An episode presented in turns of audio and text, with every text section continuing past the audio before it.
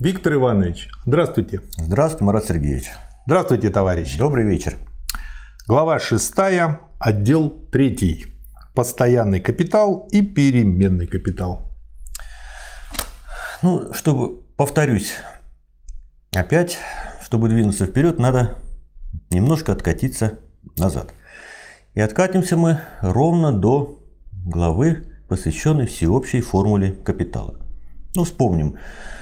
Всеобщая формула капитала – это деньги, товар и деньги, штрих. Да.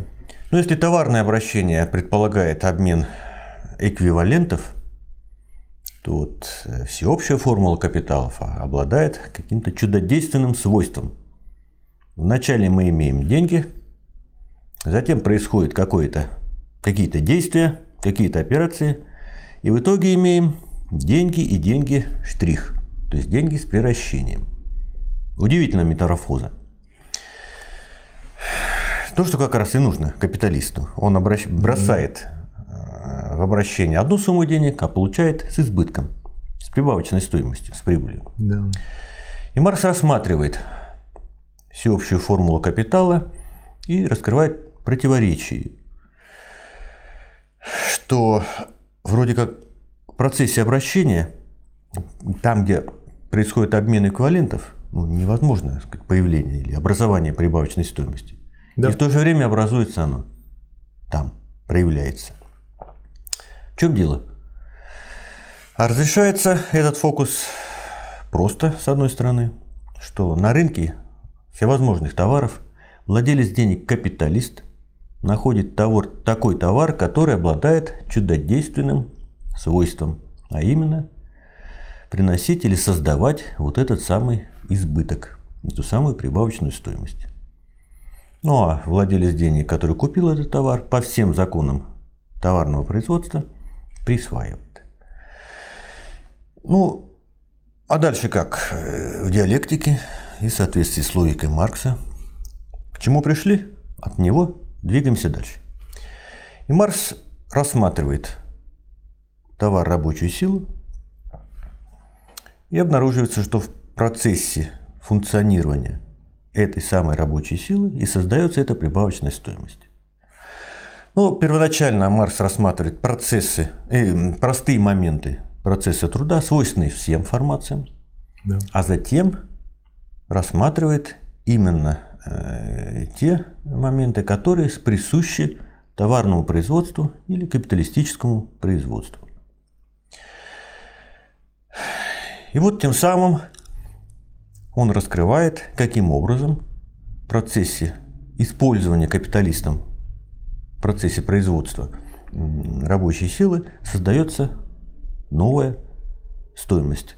То есть создается эквивалент стоимости рабочей силы и новая или прибавочная, и м, прибавочная стоимость. А в целом все это называется новая стоимость. Это с одной стороны, а с другой стороны процессе труда или в процессе производства, кроме рабочей силы, участвуют средства производства, Да. орудия труда и предметы труда, которые рабочий использует и которые также обладают стоимостью, и в процессе производства эта стоимость переносится рабочим, тем самым сохраняется в новом продукте. Ну вот э, Маркс фактически подошел к той главе, предметом, э, сказать, э, будем сегодня рассматривать. Да. Различные факторы процесса труда принимают различное участие в образовании стоимости продукта. Рабочий присоединяет к предмету труда новую стоимость, присоединяя к нему определенное количество труда. Каковы бы ни были конкретное содержание, цель и технический характер этого труда. С другой стороны, стоимости потребленных средств производства мы вновь находим в виде составных частей стоимости продукта. Например, стоимость хлопка и веретен в стоимости пряжи. Следовательно, стоимость средств производства сохраняется, переносясь на продукт.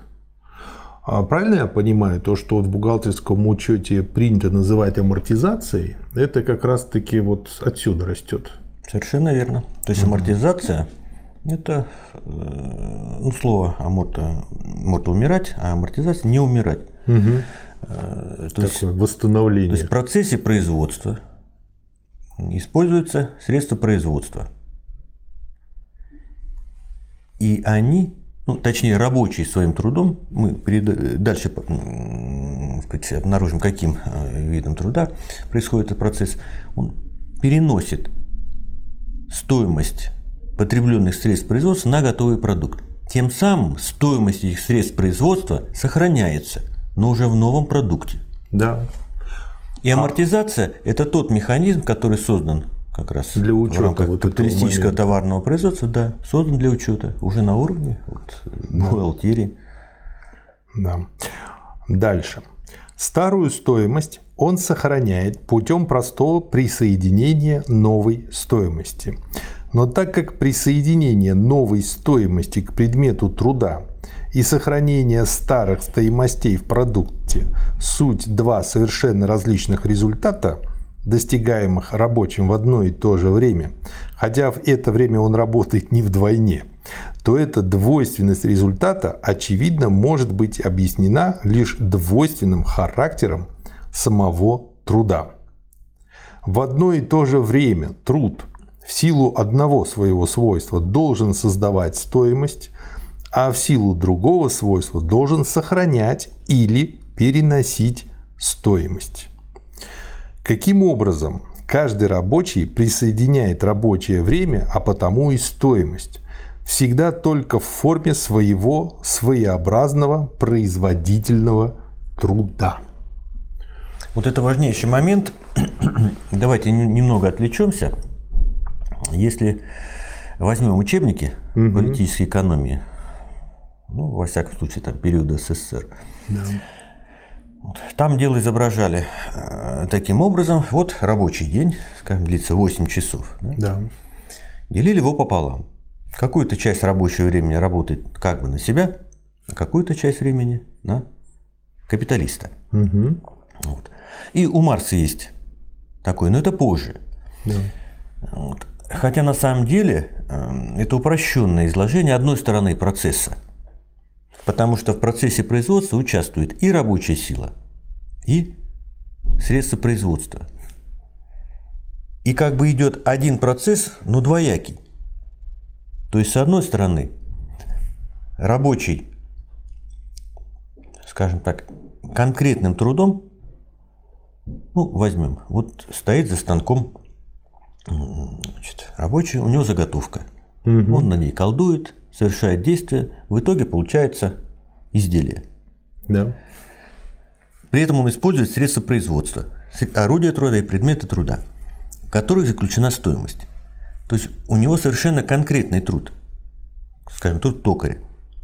И в ходе, в процессе труда он переносит стоимость средств производства на готовый продукт и тем самым сохраняет ее.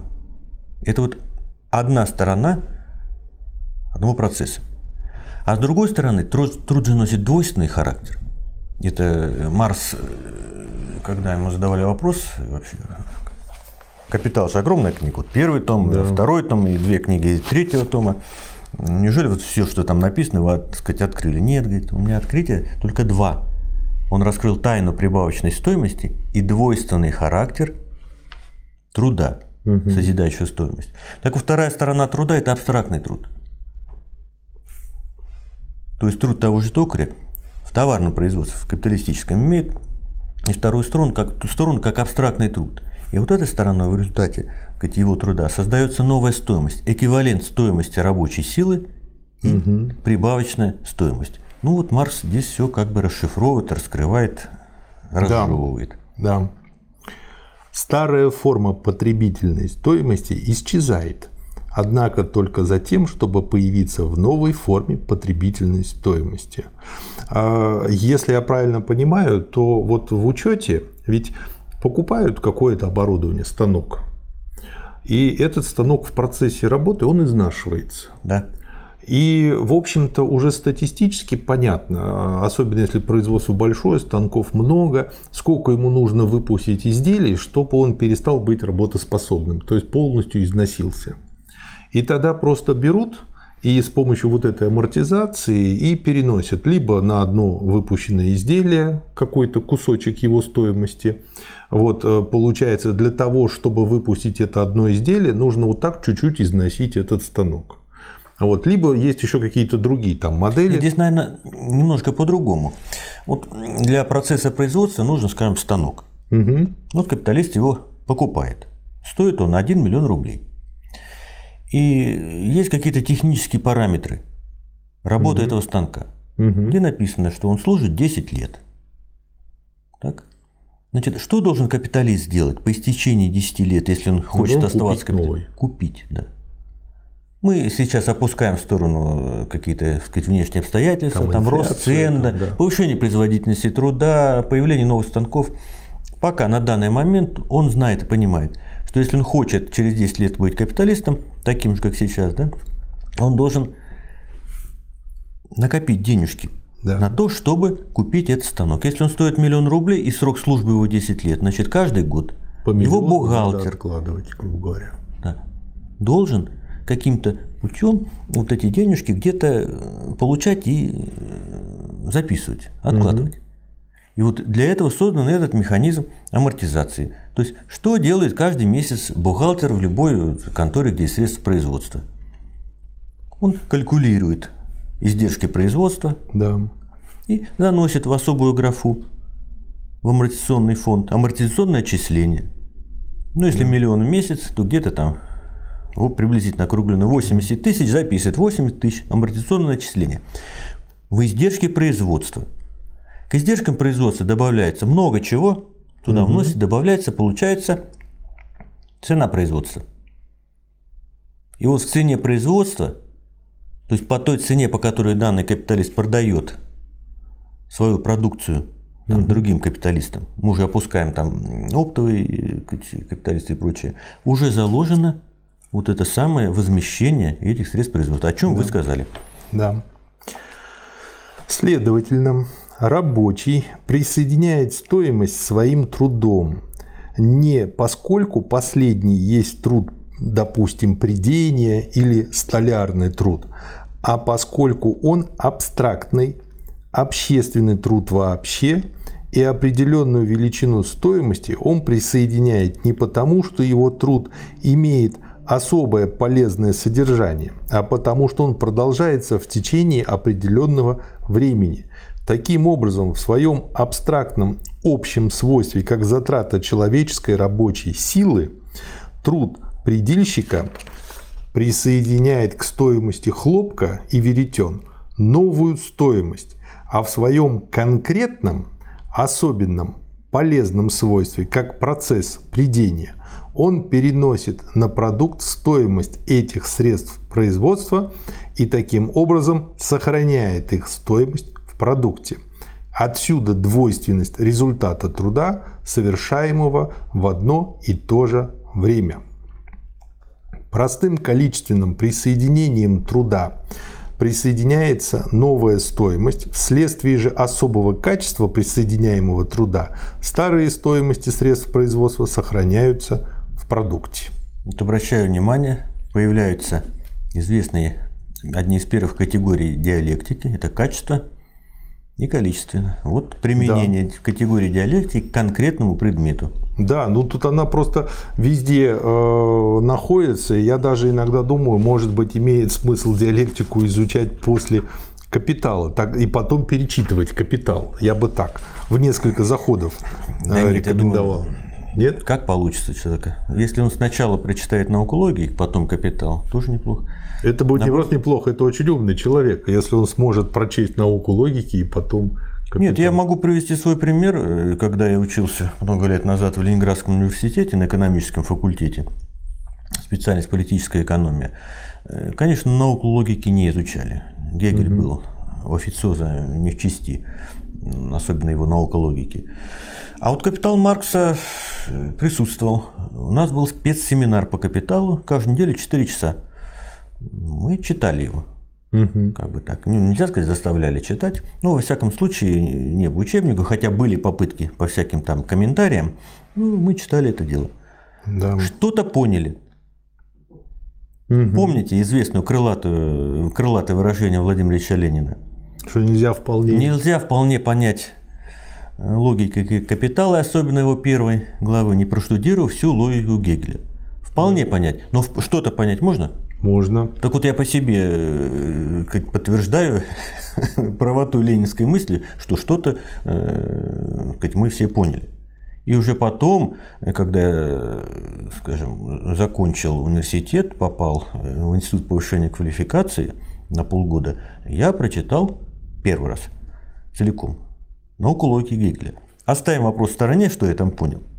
Но потом в силу обстоятельств я возвращался к капиталу, и когда я его читал, э, я гораздо более не просто помню. я думал, вот те места, которые я проскакивал, не видел, не поймал, я сказать, теперь уже начинал понимать. То здесь да. надо э, прочитать науку логики, вернуться к капиталу. После капитала снова можно и так сказать, да. двигаться вперед. Он очень хороший пример приложения науки логики к реальности. Так это что, э, капитал? Это частный случай диалектики. Да, да. Ну, так, в общем-то, наука и должна строиться. Применение диалектического метода к конкретному предмету, а именно да. капиталистическому способу производства и соответствующим производственным отношениям. Да, да. В процессе труда стоимость переходит со средств производства – на продукт лишь в той мере, в какой средства производства вместе со своей самостоятельной потребительной стоимостью утрачивают и свою миновую стоимость. Они передают продукту только ту стоимость, которую они утрачивают как средство производства. Но в этом отношении с различными материальными факторами процесса труда дело обстоит различно. Ну, например, уголь, который сжигают в топке машины, исчезает бесследно, равно как и масло, которым смазывается ось колеса и так далее. Краски и другие вспомогательные материалы исчезают, но проявляются в свойствах продукта. Сырой материал образует субстанцию продукта, но изменяет свою форму. Следовательно, сырой материал и вспомогательные вещества утрачивают ту самостоятельную форму, в которой они вступили в процесс труда как потребительные стоимости. Иначе обстоит дело, собственно, средствами труда инструмент, машина, фабричное здание, бочка и так далее служат в процессе труда лишь до тех пор, пока они сохраняют свою первоначальную форму, пока они завтра могут вступить в процесс труда в той же самой форме, как и вчера. Если мы рассмотрим весь период, на протяжении которого служит такое средство труда, со дня его вступления в мастерскую и до того дня, когда его выбросят на свалку, то увидим, что его потребительная стоимость полностью потреблена трудом в течение этого периода, а потому его миновая стоимость целиком перешла на продукт. Очень простым языком. Да. Значит, Маркс в данном отрывке отмечает или подмечает важную особенность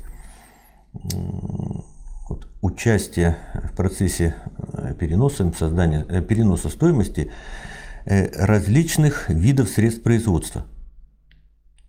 И потом вот эта особенность, то есть какая-то часть средств производства многократно используется в процессе производства, например, станок, да. там какие-то э, скажем, машины и прочее, прочее. А какая-то часть целиком потребляется. Ну, Марс приводит примеры. Масло, Угля в топке. Да. Там, или, или краска, вот сейчас краска, да, это... Она в коробке, ну, а потом а она когда на, на, на стенке, да, да, стенку покрасить, краска-то исчезает целиком. Да. Но у нас появляется новый продукт. Угу. Как бы краска изменяется форма эти, э, этого Э, скажем так, средства производства, э, ну вот стоимость переносится.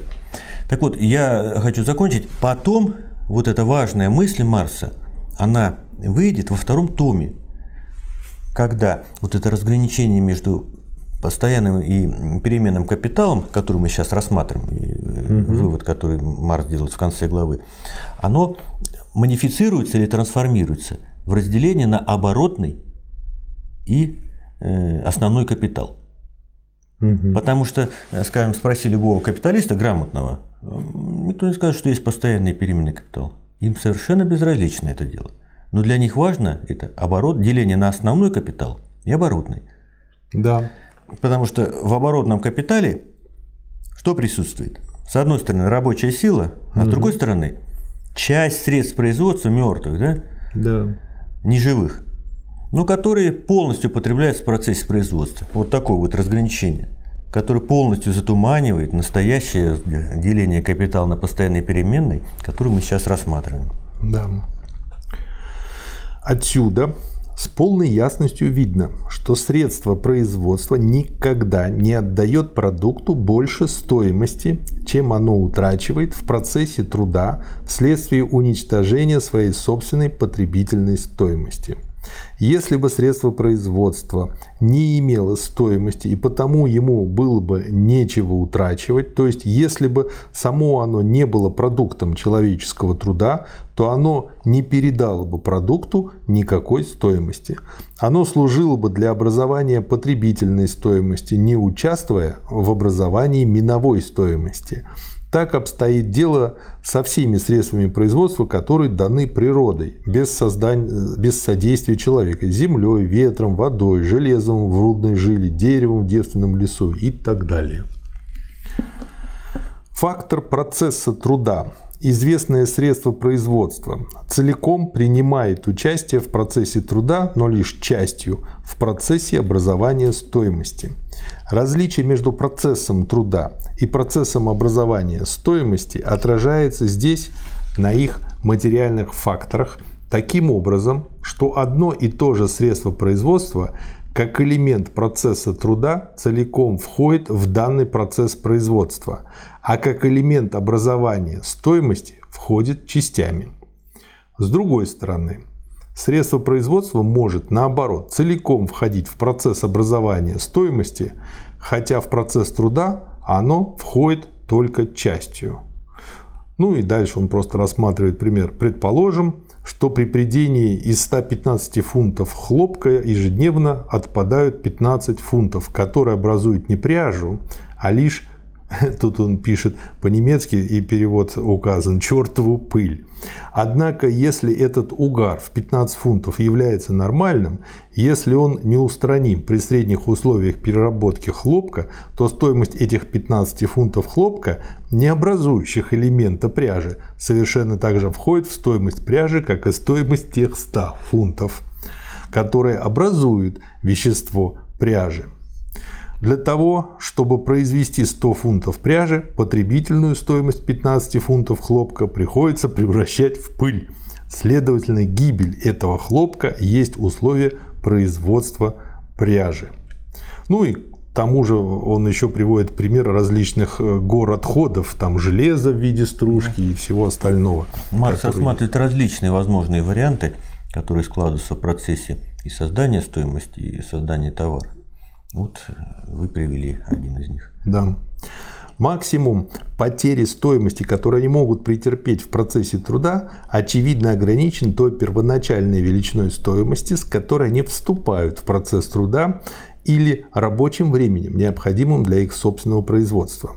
Поэтому средства производства никогда не могут присоединить к продукту стоимость большую, чем та, которой они обладают, независимо от обслуживаемого ими процесса труда. Как я понимаю, он вот обращает внимание на то, что они не могут дать больше, э, чем берут, именно по той причине, что он ищет вот где тот элемент, который дает больше вот человеческий труд, чем э, он стоит для капиталиста.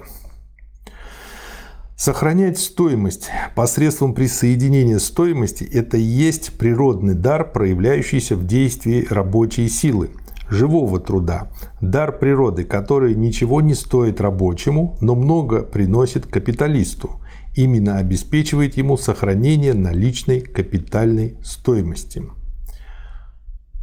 В средствах производства вообще потребляется их потребительная стоимость путем потребления, который труд создает продукты. Стоимость их в действительности не потребляется, а потому не может быть и воспроизведена.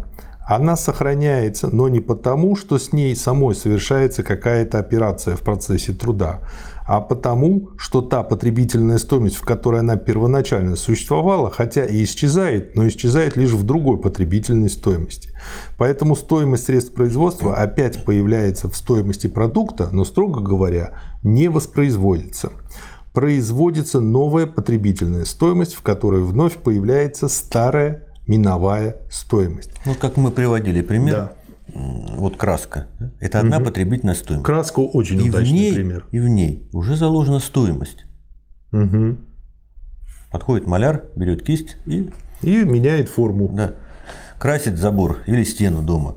Да. Все, краска исчезла, как потребительная стоимость. Для маляра, для производства, да. да. Но она изменила форму и как бы вошла, ну, стала новым продуктом. И стоимость тем самым с кистью, с работой маляра перенесена Тетка, в новый, да. Да, в новый продукт, новый товар. И, соответственно, она сохранена в нем. Да. Ну, правильно, по этой причине многие люди и делают ремонт сами, потому что это намного дешевле, потому что в виде маляра выступают они сами. Да. Да.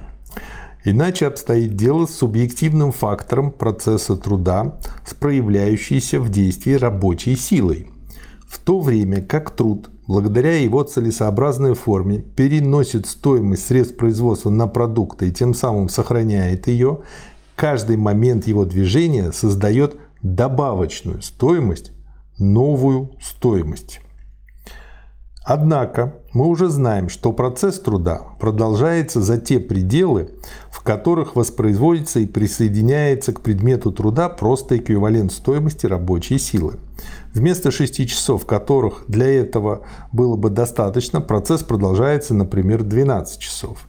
Следовательно, действием рабочей силы не только воспроизводится ее собственная стоимость, но и производится, кроме того, избыток стоимости. Эта прибавочная стоимость образует избыток стоимости продукта над стоимостью элементов, потребленных для образования продукта, то есть над стоимостью средств производства и рабочей силы. Итак, та часть капитала, которая превращается в средства производства, то есть в сырой материал, вспомогательные материалы и средства труда, в процессе производства не изменяет величины своей стоимости. Поэтому я называю ее постоянной частью капитала или, короче, постоянным капиталом. Напротив, та часть капитала, которая превращена в рабочую силу в процессе производства, изменяет свою стоимость, она воспроизводит свой собственный эквивалент и сверх того избыток, прибавочную стоимость, которая в свою очередь может изменяться быть больше или меньше. Из постоянной величины эта часть капитала непрерывно превращается в переменную, поэтому я называю ее переменной частью капитала или, короче, переменным капиталом. Вот вывод. Да.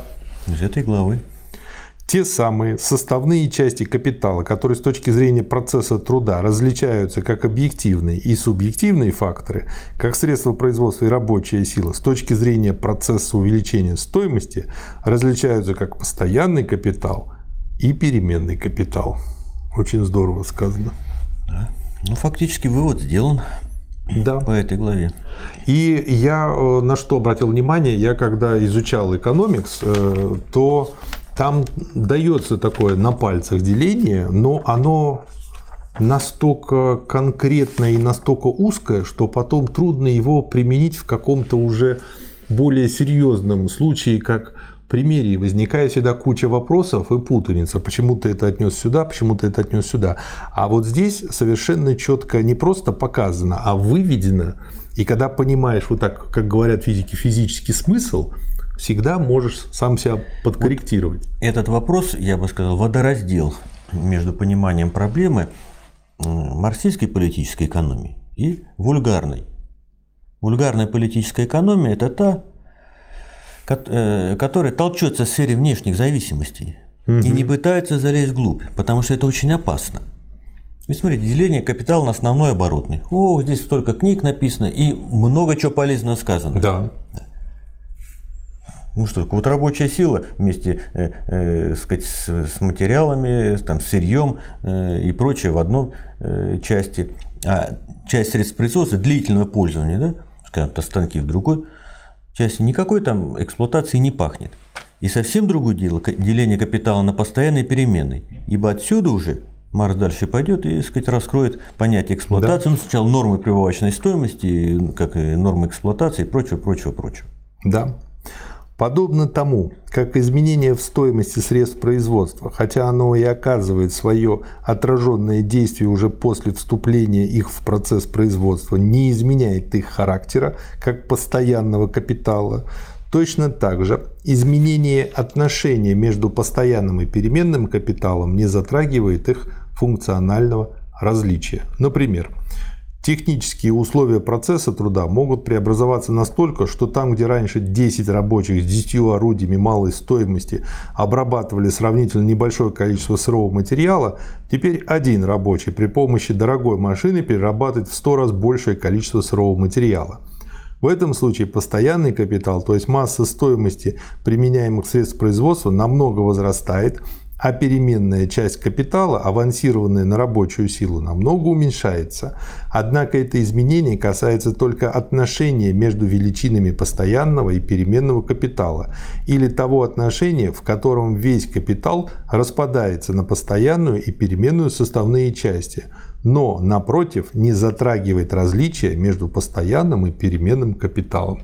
Вот тоже здесь два момента у Маркса выделены в этом отрывке. Угу. Во-первых, он как бы рассказывает, э, раскрывает участие средств производства и рабочей силы, силы и подводит нас к понятию нормы прибавочной стоимости. Поскольку да. в норме прибавочной стоимости э, вот этого постоянного капитала нет. Поскольку постоянный капитал не создает новую стоимость. Да. Его функция только, его цель вот, перенос стоимости и сохранение в новом продукте. Это первое. И второе. Э, Маркс отмечает такой факт, как рост производительности труда, и подводит э, к такому понятию, которое потом у нас в третьем томе всплывет, в основном, угу. это органическое строение капитала. Угу. То есть, если я забегаю несколько вперед, да. э, отношение прибавочной стоимости к переменному капиталу это норма прибавочной стоимости, угу. у нас предмет исследования следующей главы, то органическое строение капитала это отношение С постоянного капитала к В, к переменному капиталу. Это тоже важнейшая часть, важнейшая сказать, категория политической экономии Маркса. Но это она выплывет на третьем томе. Я думаю, пока мы доберемся. Доберемся, да. Доберемся потихонечку. Спасибо, Виктор Иванович. И вам спасибо. Спасибо, товарищи. До свидания.